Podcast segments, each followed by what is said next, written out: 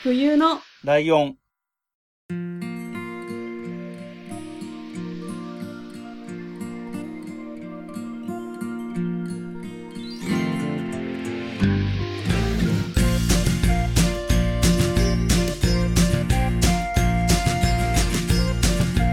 この番組は山梨県出身以外共通点のない2人がそれぞれ好きなことを話す番組です。冬のライオン第240回椿ライドウです。真冬です。よろしくお願いします。切り番ですね。240回。確かに。で、あと10回すると250回っていう結構な切り番になりますね。へえすごいですね。ですね。250回が来てるってことはもう50周、50周年じゃないよ。5周年が近いってことですよ。うん。でね、まあそんな時期にね、あのー前々回かな？なんか特別会という形で配信させてもらっている、はいはい。えー、やつがあって、そこの中でも話してるんですけど、えー、橋本直と鈴木、えー、まみこのクロスロ、クロスポットってやつね。うんで、あの配信の中で俺、えっ、と、なんだ、アフタートーク聞いてないや、みたいなこと言ったと思うんですけど、はいはい。聞いたんですよ。はい。たら、えっ、と、なんなんか、ポッドキャストで配信した分に入ってたか忘れちゃったけど、あのーはい。リスナーさんのお便りで、えっ、と、しなんだ、ポッドキャスト、その人のリスナーさんのおすすめのポッドキャストをもう紹介してたみたいな話があったじゃない？うんうん。で、あのーその、なん、なんだ？アフタートークの部分っていうのがそういう感じだったのよ。聞いてみたら。はい。で、なんかおすすめの、リスナーさんからおすすめのやつが来てるってやつで、うんうん。この中で紹介してたのが僕全然知らない番組だったんだけど、無限まやかし、無限まやかしっていうポッドキャストで、はい。その中のかコーナーで、お題転売所っていうコーナーがあって、うんうん。よその番組で、あの、議論が白熱した、激論を交わしてたお題を勝手にパクって、そこでも話すっていうのをやってるんだって。うんうんうん。で、その中の例えで出てきたやつが、はい。えっ、と、これから一生一つの野菜を食べ続けるなら何がいいっていうのがあったらしいのよ。ほで、その話をしてるわけ、二人で。あの、私たちだったらどうかっていう話で、う。うんうんうんうん。あれこれ話してて、マミコさんは結論としてはズッキーニで、橋本さんはネギだったのね。はい。で、そこでマミコさんが結論が出たところで言ってたのが、じゃあ橋本さんはその用用途が多い薬味としても使えるし鍋とかでも使えていろんなことに使えるっていう意味でネギってことですね。私は味的にズッキーニですって言ってたの。うんうんうん。で、橋本さんが全然白熱しないじゃんみたいな。白熱しないというか激論にならないじゃんみたいなことを言ってたのよ。ああ、はいはい。うん。で、これ聞いてて、俺、このな、その前にさ、その、冬のライオン聞いて、あれこれ言ってたわけじゃん。ボールぶつけ合うみたいな話をしてたわけじゃん。はいはい。彼らがやってることもほぼボールぶつけ合ってるなと思ったわけ。確かに。なんか、俺とさ、真冬さんで話してて、あのーゆうかっぺが来た時の卵の食べ方みたいな話も、あそういう感じじゃん。すれ違ったままほったらかしみたいなうんうん。確かに。なんかそんな話聞いて、なんか悪い影響与えちゃったんじゃないかっていうようなトークをしてんななんて思ったんだけど、様子がちょっと面白かったなと思って、で、また改めてね、その、冬のライオン取り上げてるところも聞いてさ、冬のライオンの音声まあ別に聞こうと思えばいつでも聞ける自分たちが喋った音声なんだけど、はい。で、あの回って、えっ、と、ちいかわの話してて、真冬さんが、えっ、と、テンション的に今話したいみたいなこと言ってるわけさ。うんうんうん。まあ実際そういうテンションだったんだろうし、ただまあ意外と思ったよりは熱が続いてるとは思うんだけど、はい。ね。で、俺も今、俺の中で今話したいことっていうのがちょうどあったので、うんうん。その話をしようかなって思うんですけど、はい。えーとね、どういう風に話そうかな。あ、ちょっと待って、そうメモしてたんだ。そうそうそう。そのね、その二人が、さっきの二人ね、橋本直、鈴木まみこがさ、その俺たちみたいな話してるなって思った時に思ったのが、はい。あの、橋本さんってさ、太めメガネじゃん。うん。だから、あの、椿ライドウのこのヒゲのおじさんじゃなくて中の人と、まあ、近いわけよ。うんうん。で、アートワーク見るとわかるんだけど、えー鈴木まみこさんもちょっとなんか、ざっくり言うと、あのーなんだ、えーラランドのサーヤさんとかと近いくくりだなと思って。いや、それ私も思いました。でしょ？ってことは、なんかそもそもこの二人俺らとちょっと似てる感じするなと思って。やば。なんかねそ、そのフリートークっていうかそのアフタートーク聞いてても、うん。笑い方がちょっと笑い方同じじゃないんだけど、結構急に爆笑する感じが真冬さんとちょっと似てるなってのもあってさ。がちょっとそういうところもあったななんてメモもしてたんですけど、で、話が戻ってね、今日話す話なんですけど、えっ、と、僕今ツイッターじゃないや、X のアカウントがいくつも使ってるんですけど、そのうちの一つに、昔、チンライドの親さんっていう名前だったアカウントが今、えっ、と、えー毎日平成仮面ライダーの親さんっていう名前になってるアカウントがあるんですけど、はいはい。ここでね、もうここのツイッターのアカウントって仮面ライダー毎日1話ずつ見て、毎日1話ツイートしてるんですよ、その感想を。感想っていうか、はいはいはいあらすじみたいなのを。うん、で、今見てるのが、えっ、と、2004年ぐらいに放送してた、仮面ライダーファイズってやつ見てるのね。うん。で、これがべらぼうに面白いっていうのと、はいはいえっ、と、平成仮面ライダー20作品ある中で多分、唯一に近く真冬さんが面白いって思うんじゃないかなって思ったんで、紹介しようかなっていうことなんですよ。はい。で、えっ、と、仮面ライダーファイズのウィキペディアの冒頭の説明によると、うん。えー仮面ライダーファイズは2003年1月26日から2004年1月18日までテレビ朝日系列で毎週日曜朝8時から8時30分に全50話が放送された東映制作の特撮テレビドラマ作品。えー仮面ライダーシリーズ初の地上デジタル放送でもある。おー、そういう時代だなっていうことですよ。確かに。地デジ化した頃の話ですよっていう話なんですよ。はいはい。で、今日たまたま今日も見てたんだけど、あのー地デジ化する前ってさ、砂嵐ってあったの分かります？はいはいはい。あれとかがその、す作品の中では砂嵐が映ったりするわけ。地デジ化がまだされてない頃の雰囲気が出てるなとか思ったりもするぐらい、そういう昔。はいはい。で、えっ、と、これ、終わったのがさ、えー2004年の1月18日って、今日これ配信が、えっ、と、2024年の多分、2が、1月20、あ、1月30日？はい。だから、ほぼほぼ丸20年なのよ、最終回から。おー、っていうのもあって紹介したいなっていうところなんですけど、はいはい。えっ、と、仮面ライダーファイズって、えっ、と、555ってか書いてファイズって読むんですよ。うんうんうんなので、5にちなんでいこうかなと思ったんです。お。で、最初に。に紹介する、うー細々としたオタクっぽい、えー魅力をまず5つ挙げてみようかなと思って、はい。えっ、と、まず、オープニングがかっかっこいい。ほえっ、と、歌ってるのが DA PUMP の ISSA さんがソロで歌ってるんだけど、う。はい。でめちゃめちゃ曲かっこいいし、その曲の時に流れてる背景の映像も、なんつうのかな。まあもちろん仮面ライダーだから仮面ライダーの姿とかもいっぱい出てくるんだけど、映像の作りとかが結構かっこよくて。はいはい。で、えっ、と、もう固定の映像もあるし、その回に出る映像みたいなのかな？その回に出るか前回出た映像みたいなのも途中に入ったりするみたいなのもあって、はい。結構凝っててかっこいいっていうのと、これが一つ目ね。うんで、二つ目がデザインが秀逸ってことで、うんと、仮面ライダーが、そのファイズっていうのの他にカイザとデルタって覚えなくていいけど、そういうのが出てきて、まあ、だざっくり3人出てくるわけ。はい。で、ファイってさ、あのーなんだあれ、ギリシャ文字のファイって、丸にスラッシュみたいなうん。マークがあって、これがモチーフになってるわけ。はいで、同じくギリシャ文字の解っていうのが、ある、英語で言うと X みたいな感じだから、×みたいな感じなわけよ。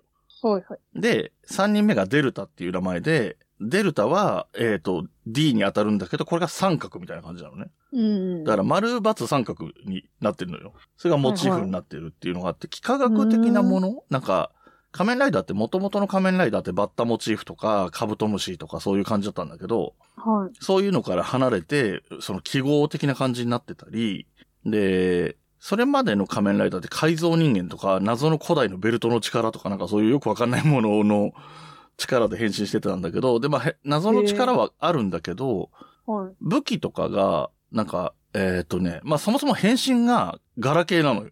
うんうんまだ当時出たてだったからね。多分 J フォンの で、あの、携帯使ってるんだけど、うん。えっ、と、だから、けガラケーで、555って押して、エンターって押して、ベルトに刺し、刺すと変身する、みたいな感じ。とかになってるっていうような感じになってて、で、あのーデザインも、その、仮面ライダー自体のデザインもかっこいいし、うん。もう一個仮面ライダーって当然敵がいるんだけど、敵はまあ俗に怪人って言うけど、はいはい。えっ、と、仮面ライダーファイズの中ではオルフェノクっていう名前がついてるのね。うん？これはもう覚えなくていいです。で、えっと、オルフェノクは、なんかなんだろう、宇宙から来たとかでもなければ、なんか人造的に作られたんでもなくて、人が、普通の人間が死んで、普通に、ゾンビとかじゃなくて普通に生き返るっていう謎の現象が起こってて、ええ。、で、そう、そういう風に生き返った人うん。は、普通の人間の姿でもあるんだけど、オルフェノクにも変身できるようになる。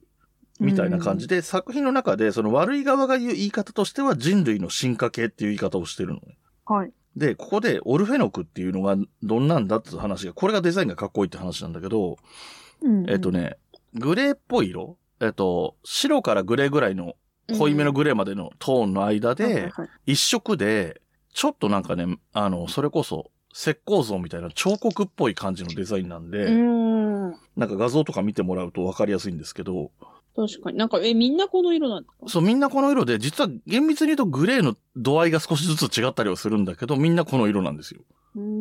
一色で、で、その、さっきもちらっと言ったけど、仮面ライダーってもともと虫も、虫モチーフみたいなのがあって、虫のやつもいるんだけど、はいはい。こういう感じだから多分真冬さんが見ても石膏像みたいなやつだから、そんなに、その、いわゆる虫嫌いなところが反応することはないのかなっていう気もしてるっていうのがあって。確かに。え、このウルフってやつかわいい。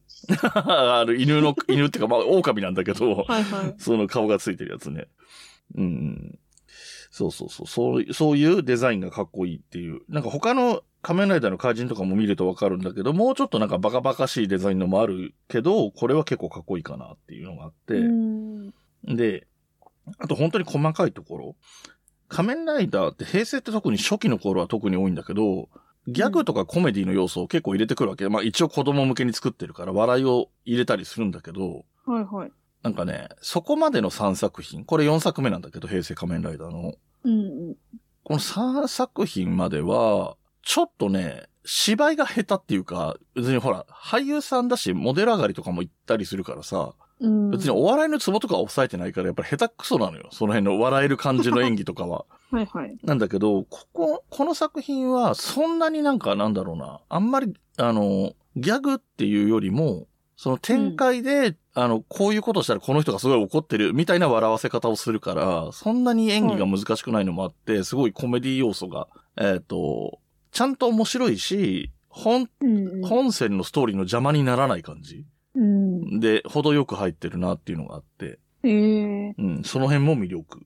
はい。で、えー、四つ目が、えー全部50話なんだけど、それぞれの終わり方が、おえっ、と、良いんだけど、うんうん。ふ大体のパターンは、え、これで来週どうなんのっていう終わり方をするっていう良さなんだよね。はいはいでまあまあ定番じゃないですか。よくあるパターンなんだけど、うん。割と1話完結っぽいエピソードの時が、な、なんとなく物悲しい終わり方とか、することがあったり、あと、うん。本当のラストシーンじゃないんだけど、最後はハッピーエンドになるんだけど、その前にちょっと悲しいシーンが入るみたいなのがあって、ちょっと例を出すと、えっ、と、一応ネタバレはあまりしないようにしてるけど、ネタバレはしますよとは言っとくけど、はい。えっ、と、悪いやつの中に、あの、なんだあれ、チワワかな？なんか、子犬を飼ってるやつがいるのよ。うん。で、悪いやつっていうか、まあみんなこの、この作品に出てくるやつって、どっちがはい。死んでも、基本的に砂になっちゃうのね。死体が残らなくて。はい。だから、その犬が、その砂のところをうろうろしたりしてえ、で、その後、その前にちょっとその回のエピソードで出てきてる女の子と再会して、なんか、あなたも一人なのね、みたいなことをその女の子が言うみたいなシーンがあったりするのよ。はい。結構いい感じじゃないですか。泣ける感じのそういうシーンが入ったりする。うん、なんかまあ若干嫌な気持ちにはなりました。ああ、そうですね。あの、嫌な気持ちになるも、ちょっとこの後出てくるんだけど、うん。まさにそれが丸5で、はい。序盤のストーリーの重さっていうのがあるんだけど。1話と2話がめちゃめちゃ重いのね。なんか主人公とか、主人公の話とかはそんなに重くないんだけど、他のは、まあ脇役っちゃ脇役が、うん。えっ、と、1話とかだと、長いことね、無理に、事故って入院して、ずっと寝てて、はい。えっ、と、親はし若いやつなの、二十歳ぐらいの男の子なんだけど、うん、親はその事故で両親とも死んじゃってて、フィアンセもいたんだけど、フィアンセは他の男に取られててみたいなめちゃめちゃこう不遇になるっていう展開なの、1話からいきなり。はいはい。で、2話か3話ぐらいで別の女子高生の女の子が不遇なんだけど、うん。これはもう、親は、えっと、妹がいる、その子の妹がいるんだけど、その妹のことを可愛がってて、お姉ちゃんの方のことをすごい、もうなんか、それこそ昔のアニメとか、何？えっ、と、シンデレラみたいに、もうほぼ召使いのように扱っていじめるぐらいの勢いでやってる親なのね。どうかしてる親なんだけど。で、しかもその子が、学校の部活でもいじめられてるし、はいはい。妹が超小悪で、なんか、その、お姉ちゃんはなんかおか、多分お小遣いもらえないからバイトとかしてんだけど、はいそのバイト代入っただろよこせよみたいな感じなのよ。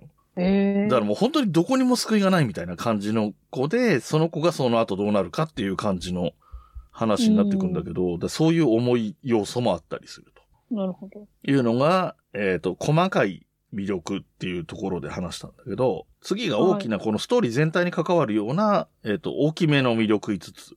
うん。一つ目。えっ、と、さっきも言ったように人間が一回死んでオルフェノクになる、まあ、怪人みたいのになるから、うん。人間とは何かみたいなことを悩み続けるのね。はいはい。これ、俺後の方でもその辺の話出てくるんだけど、主人公は、まあ、ハンダケントが主人公なんだけど、はいハンダケントと、ハガユリアっていう役者さん、女の子と、もう一人、ケイタロウっていうのは役名だけど、その三人が一緒にいて、これが一つのグループみたいな感じで、さっき言った1話と2話の不幸な男の子と女の子ともう一人の三人もう一つグループがあるん、あって、さらにもうい、もうあと二つぐらいグループがあるんだけど、はい。えっ、と、二つ目に言ったグループ、その不幸な人たちがいるグループは、えっ、と、怪人なんだけど、いいやつなのよ。うーん。なんか人間の味方？本人は怪人なんだけど人間の味方みたいなやつ。はいはい。で、主人公たちはまあ基本的には人間のグループ。で、うんさらに悪い怪人のグループっていうのがあるみたいなイメージで考えてほしいんだけど。はい。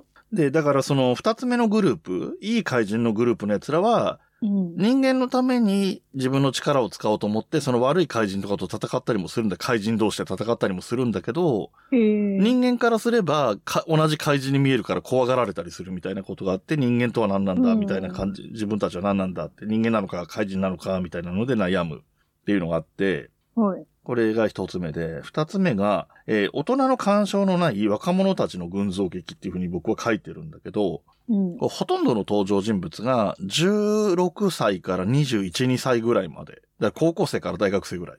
へえ。で、ほとんどのその若者たちが親がいないのね。死んでんのね。事故とかで。ほうほう。だから結果的に大人がほとんど出てこない。その悪い方の奴らにはいるんだけど、大人がいるんだけど、比較される二つのグループは若者同士しかいないし、うん。で、ちょっとなんか設定上説明がちょっとちゃんとされてないんだけど、それぞれが同じところ、あの三人ずつが同じ場家に住んでるのよ。別に、えっ、と、恋人でもないし、兄弟でもないんだけど、はい。えっ、と、主人公とそのヒロインは、もう一人の友達とか仲間の家に住んでて、で、不幸。な男女ともう一人の三人目の、あ、二人、三人目の男は、一人目のやつのマンションに住んでるのかな、そうそう、そんな感じになってて、で、なんか、えっ、と、主人公たちはせん、クリーニング屋さんの、なのね、そのうちが。だからクリーニング、はいクリーニング屋さんとして仕事もしてるのよ。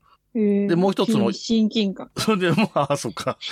もう一つの方の、そのマンションみたいなのに住んでんだけど、そいつのところにクリーニングを届けたりもしてて、そこで接点もあったりするわけよ。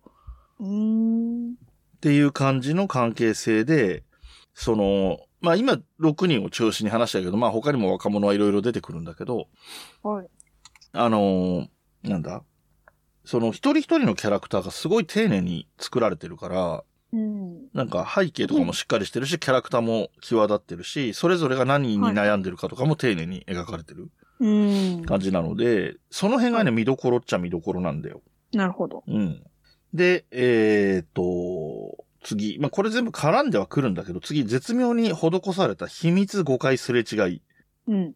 さっきの怪人の人たちは、怪人だってバレるとめ厄介っていうか、えー、まあ、いろいろごたごたが起こりやすいから、そのクリーニング屋の人たちとも、はい。仲良くはなってんだけど、自分たちが怪人ですよとは言わないわけさ。うん。で、主人公は仮面ライダーに変身して怪人と戦ってるんだけど、それも別にわざわざ言うことじゃないから、いろんな人にはは触れて回るような話じゃないから、言ってないわけよ。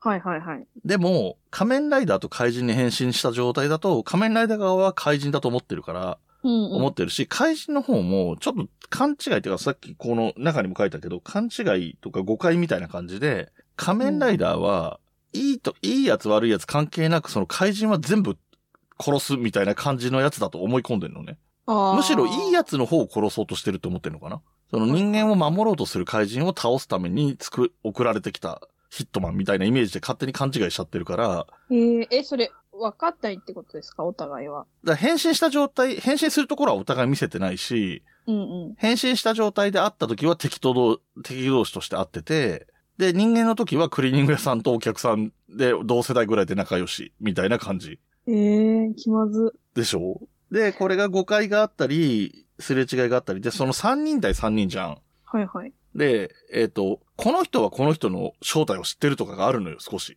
うん。でも、こっちは知らないとかがかなりごちゃごちゃしてて、面白い要素もあるし、えー、なんかついでに言うと、恋愛感情とかもめんどくさい A さんは B さんが好きで B さんは C さんが好きでみたいなのもあったりとかで、そこは割とそのコメディ要素の方で出てくる部分。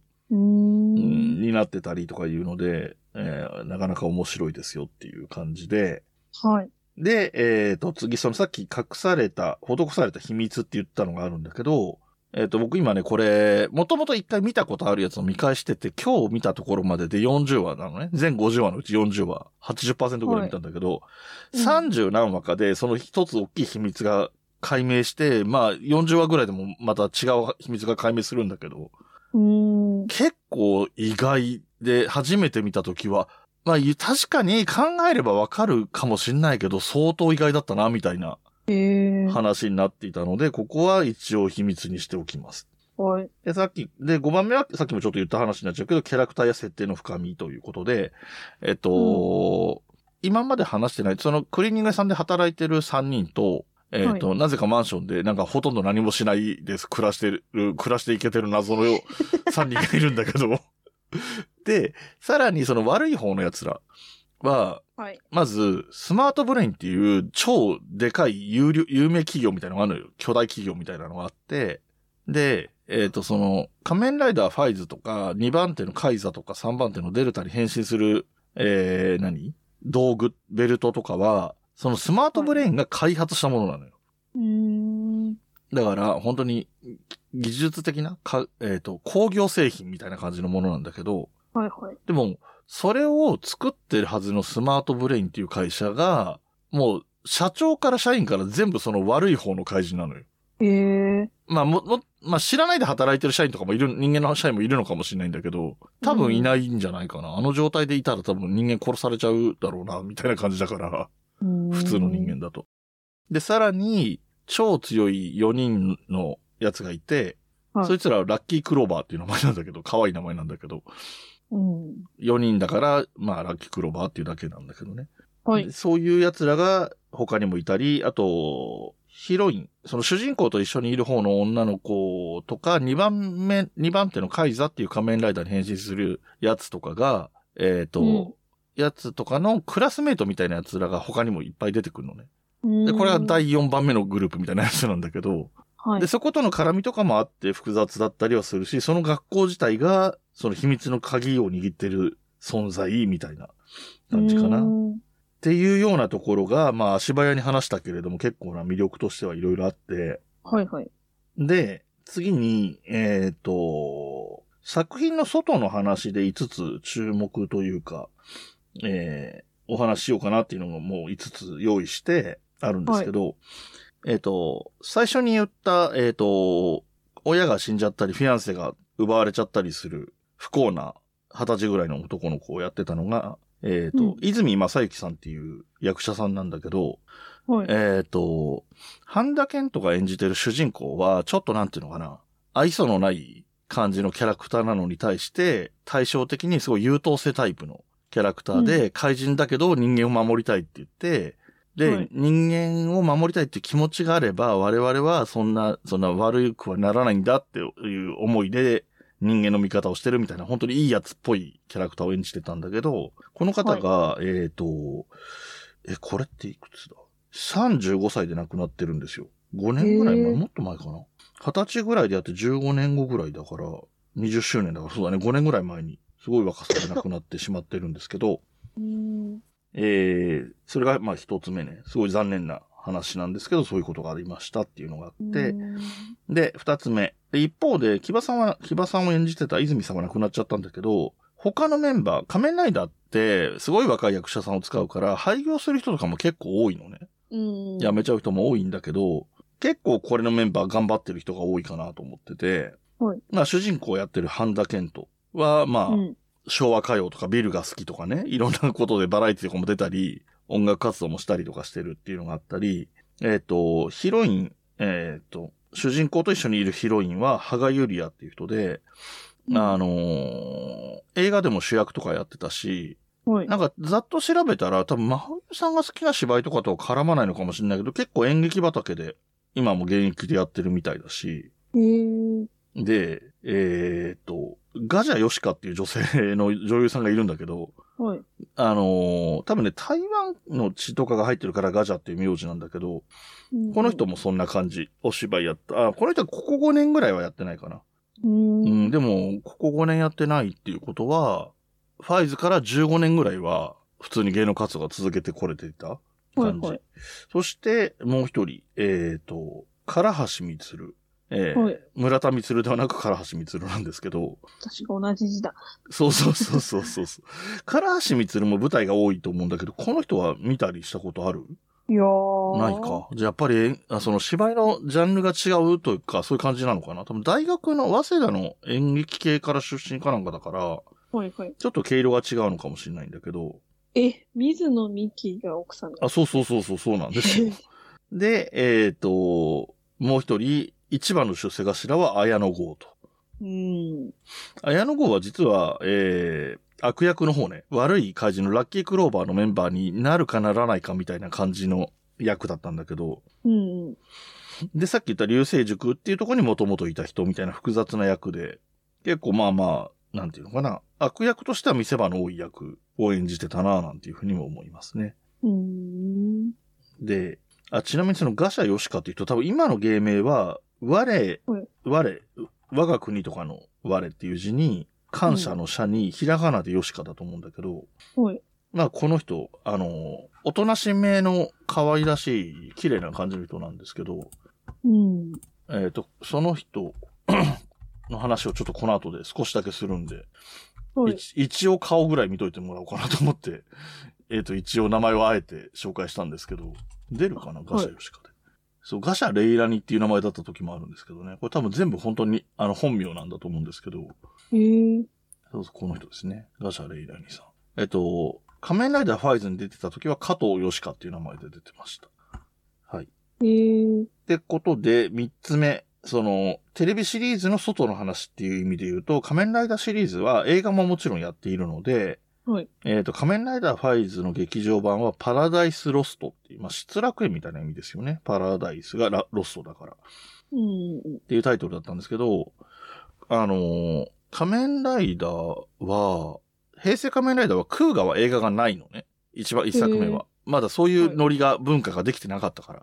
うん。で、えっ、と、2作目の仮面ライダーアギトってやつは、えっ、と、仮面ライダー生誕何十周年とかと重なったから映画作りましょうってなって作ったの。はいはい。、で、これは一応本編の話の間に入ってもおかしくないようなエピソードを間に挟んでるっていうイメージ。うん。で、えっ、と、3作目の仮面ライダー龍騎もそういう感じかな。だまあ去年が当たったから今年も映画作りましょうだし、ストーリーとしても、まあ一応その中の間の話と捉えられないこともないかなっていうか、まあ、まあ別の分岐とも取れないこともないって感じなんだけど、はい。仮面ライダーファイズパラダイスロストは、もう全然違う。まあ設定とか仮面ライダーとかは一緒とか、役者は一緒とか、生役柄も一緒なんだけど、はい。その、悪い奴らは、その、悪い怪人たちは、人間を滅ぼして、人間を殺すと、何割かの確率で、それいつもオルフェノクになるから、はい。オルフェノクになったら味方なんだけど、ならなかったら死んじゃって終了みたいな感じなのね。で、それがどんどん進んだ結果、ほとんどの普通の人間は生きてないみたいな状況になってる世界はい。を描いてる話だから、本編とは全然違うストーリーになってる。で、えっ、と、いろんな人が死んだりとか、戦って負けたりとかしてく、勝ったり負けたりしてくっていうのも、本編とは全然違う流れだし、うん。で、この、さっき言ったガシャさんね。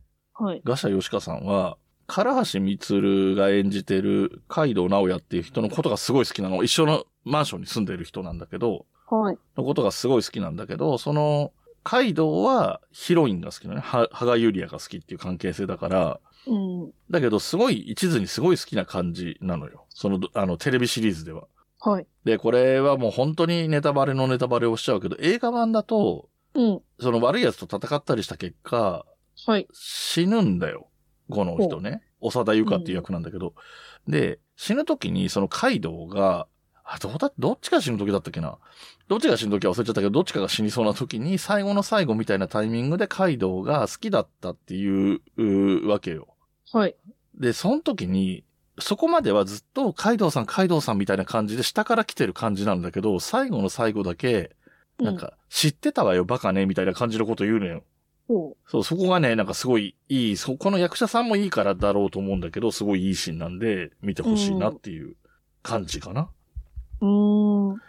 で、えっ、と、あと二つ、長くなってきてますか？長くなってきてますね。あと二つ。えっ、と、四つ目、その、作品外の話。えっ、と、仮面ライダーってこの頃は一個一個の作品がつながりがないことになってる別の世界観みたいな感じなんだけど、うん。10作目と20作目は、なんかこう世界が繋がって他の過去の仮面ライダーがいっぱい出てくるみたいな話になってきてるのね。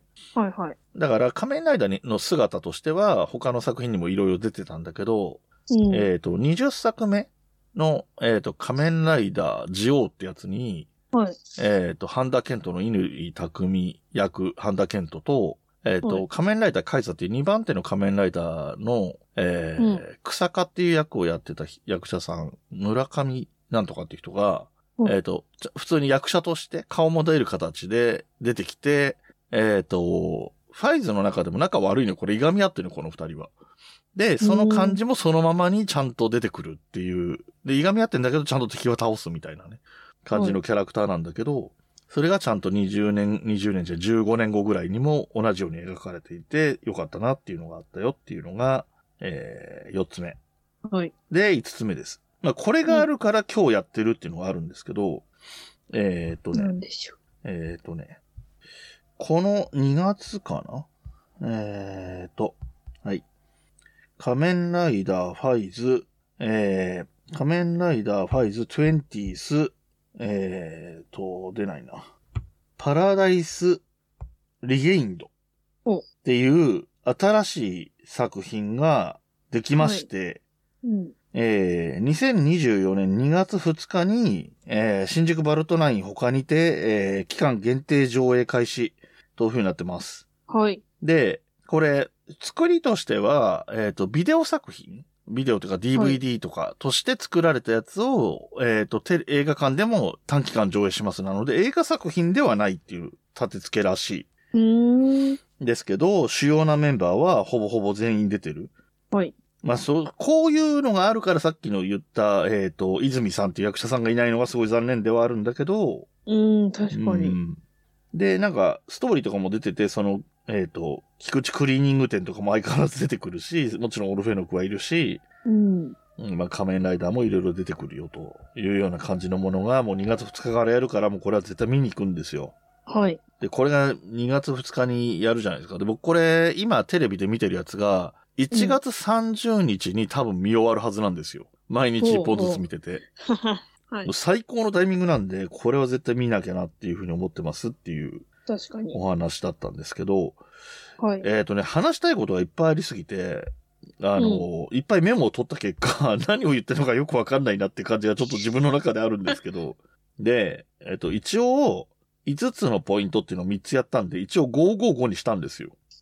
はい。ね。5つの細々した魅力と、5つの大きな魅力と、5つの作品外の話。で、555で仮面ライダーファイズにちゃんとちなんだよっていうのも、ね。自分なりに工夫したんですよっていう話なんですけど、えっ、と、なんだろうな。どっか引っかかりありました？あ、これ、確かにここは面白そうみたいな要素ってありました？なんか、うん。そんな重い話があると思わないじゃないですか。まあまあまあ そうそうそうそう子供向きじゃねえよってぐらい重いです。ていうのは思いましたね。ああ。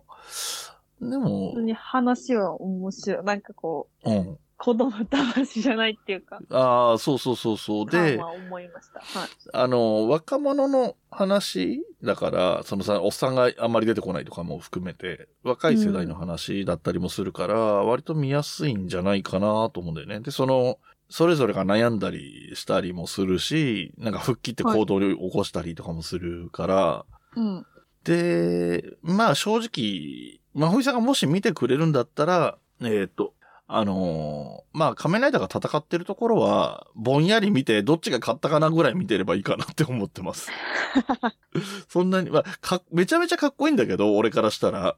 はい。でもそこを、こまごまこういうところがいいんだよ、ここ見てよって言ったら多分うんざりしちゃって見たくなくなると思うから、人間のドラマの部分をいっぱい見てくれれば、多分飽きずに見切れるんじゃないかなとは、まだ50で長いからちょっとあれだけど、うーん。まあ途中まででも見れれば見てほしいなと思ってますというところで、うんうんえーちなみに、僕は、あのーなんだあれ、えー、Unext 入ってるんで、Unext で見てるんで、はいはい。とても見やすいんですけど、えーとうん他には Hulu と、Hulu ぐらいかな。Amazon プライムビデオだとレンタルになっちゃうんで、1話110円かな。おー。はい。うん。Hulu と、えっ、と、Unext は、多う分、ん平成仮面ライダー全部見れると思あ、そうなんですう。ね。うん。だから、えっ、とね、まあそこは小丸くんの方がまだ見てくれるかな。確かに。うん。まあ、ファイズを一緒に見たら、うん多分その違うところに興味を持って二人とも見続けるっていう線はなくはないかなっていう。期待はしてます。なるほど。まあ正直ガンダムとかは好きで喋ってるだけで見て、本気で見てほしいとは思ってなかったけど、これは割と選んで見て、見れそうなのを選んだつもりだから、まあ言ってもうんメゾ一国も読んでくれないぐらいだから読んでくれない、あ、見てくれないかもなとは思ってるけど、まあ、わかりません。うん、まあそういう感じだよね。いや、でも本当見てほしいな。なんか。まあ、とりあえずその、めちゃめちゃ重い話の重さを見る、見るぐらいで見てもいいかなとは思うんだけどあと、あの、この魅力とかの中に入れ忘れちゃったんだけど、その2番手ライダーの仮面ライダーカイザってやつが、えっ、と、草加っていう、草加正人っていうかな？はい。なんだけど、この人悪い人なの。悪い人って、えっ、と、性格の悪い人なのね。うんうん。あのーベタな昔のアニメとかに出てくる、その意地悪なやつみたいな感じのキャラクターで、うんうん他のやつにはめちゃめちゃいい顔してるんだけど、主人公の乾匠にだけはすごいなんか、あのー裏でどついたりするみたいなノリとか、あと、なんだろう、みんなをだま、みんなにいい顔してみんなを騙して乾匠は悪いやつみたいな風に、こう話を展開したりとか、そういうタイイプの悪いやつなのね。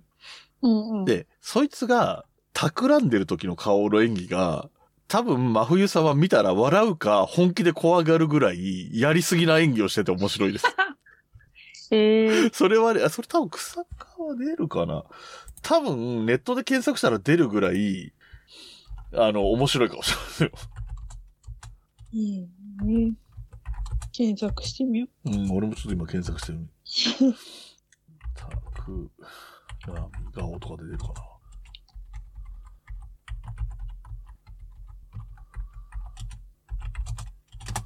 あ、出るね。見、見れました？う。本当だ。はい。あの、やりすぎな顔、やりすぎな悪い顔するんですよ。うんうんこれが普通に、そのドラマの流れの中で出てくるからさ、ちょっと、あの、こういうの面白いって思うタイプの人は笑っちゃう感じの。普通に出てくるからね。でさ、その悪巧みの顔だから、他の人から見られてない時に出る顔だから、映り的にも面白いんだよね。これうん笑えますよ、実際見ると。はい。そんな感じでいいかな。うん。なるほど。うん、これはでも本当面白いです。で、なんかね、そうそう。たまにね、この半田健人とこの、えー、何さん？村上さん、草間正人役の村上さんは、はい。あのー あれなんだろうね、YouTube かな？なんか料理するとかでコラボしたりとかもして、未だに仲いいみたいで、えそういうところは微笑ましいですよ。ー作品の中ではいがみ合ってるけど。うん。そんな感じですかね。まあ、仮面ライダー。また、まだずっと見てくので、またこれも面白いんだって言い出すかもしれないけど、でも今まで見てきた、その実際に見てきた感覚で言えば多分これが一番推しは推しだろうな。って感じです。はい。どう、どうでした？かさっきの感想ぐらいですか？なんかその、子供向けじゃねえじゃん的なところ ぐらい。いかな。だろうな。な、なんかもうちょっとフックになる話が出せればよかったんだけどな。悔しいな。思ったより、思ったより反応が良くないな。いや、でもなんか、うんあれじゃないですか。知ら、よく知らないけど、うん怪人ってなんかもっとちょっと気持ち悪いようなイメージああありましたよね。う普通にかっこいいそうね。うん。うん。あの、ちょっと虫っぽいのもいるけどね、中には。うん。ムカデモチーフとエビモチーフは若干そういう感じがあるけど、まあ、虫じゃなければ別に。あ、実際の虫ではないからね。うん。まあまあ、そうそう、本当に怪人のデザインはかっこいいとは思う。うーん。そう。牙っていうその、不幸な少年、青年、ね、実際にもな早く亡くなっちゃった人は、牙っていう名前なぐらいで馬になってるやつなんだよ。はいはい。馬のやついるでしょ？多分。オルフェノクとかで検索すると。まあこれとかも結構かっこいいよね。なんか本当になんかチェスの駒みたいな。うんうんうん。本当だ。うん。っていう感じかな。これ仮面ライダーファイズは、多分リスナーさんで好きな人結構いると思うんだよね。うん。俺のプレゼンがダメ出しされる可能性も否めないなと思いながら今ちょっと。いや、反省してるけどそんなことはないと思いますけど。いえいえ。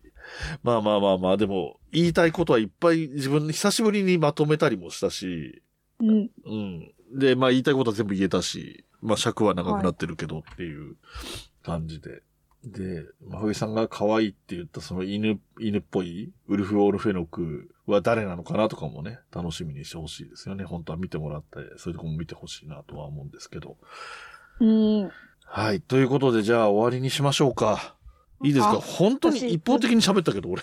ずっとこの主人公の人見たことあるなと思ってたら、うん。あれですね。天才テレビくんに出てたんだ。ああ、半田健人？それを検索してました、今。なんでだろうと。ええー、そうなの？うん。逆にって書いてあそ、るそれを知らないわ。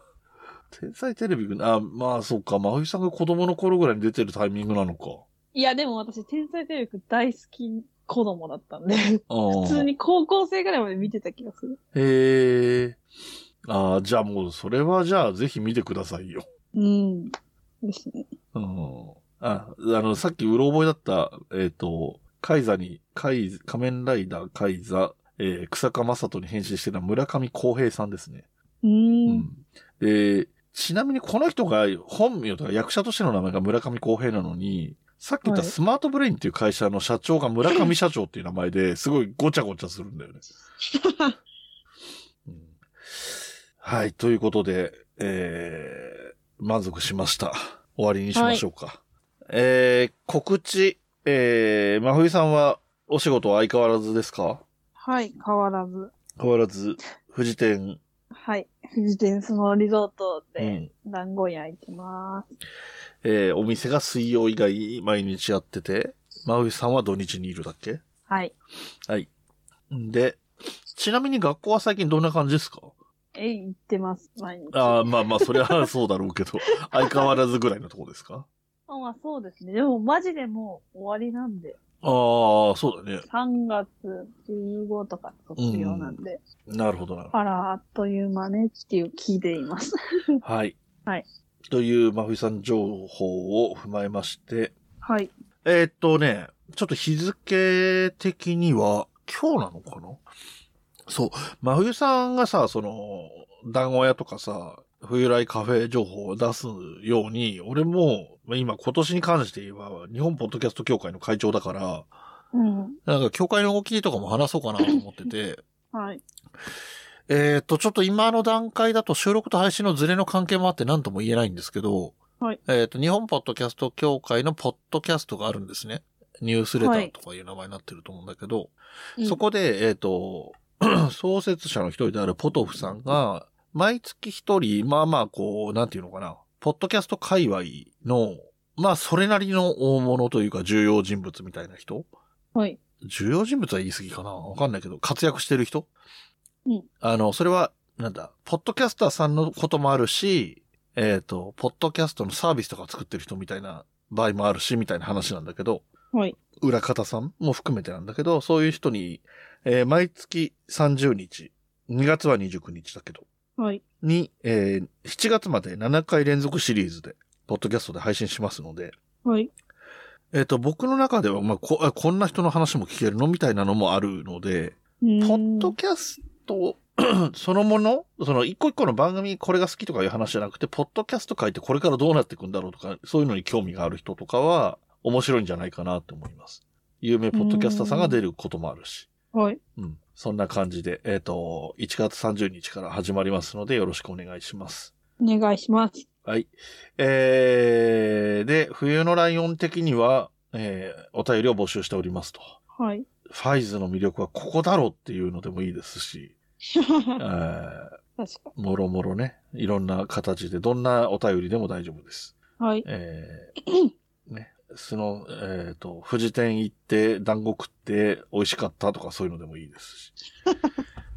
レアですね。うん、なんか、あれだよ富士店はちょっとさすがにスキー場だから条件があれだけど、春とか秋とかにさ、あのー公園に来てくれる人とかでも、まあ、お便りもらったケースもあるんだけどさ、はい案外来た人の比率に比べるとお便りとかはくれないんだなって気はするよね。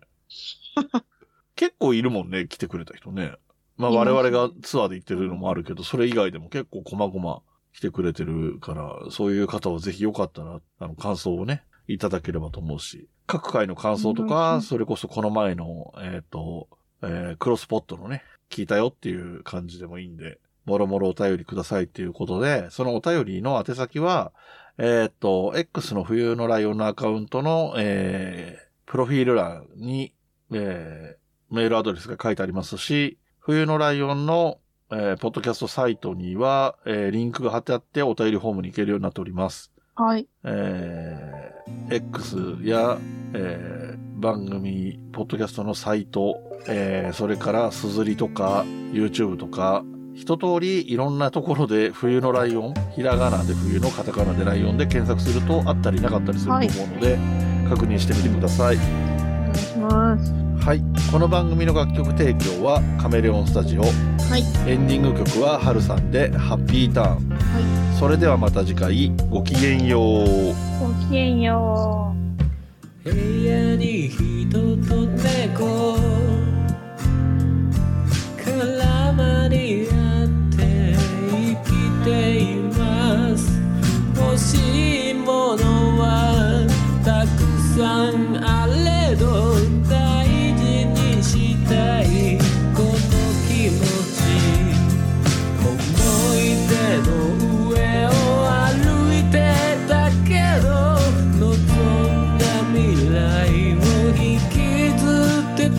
ど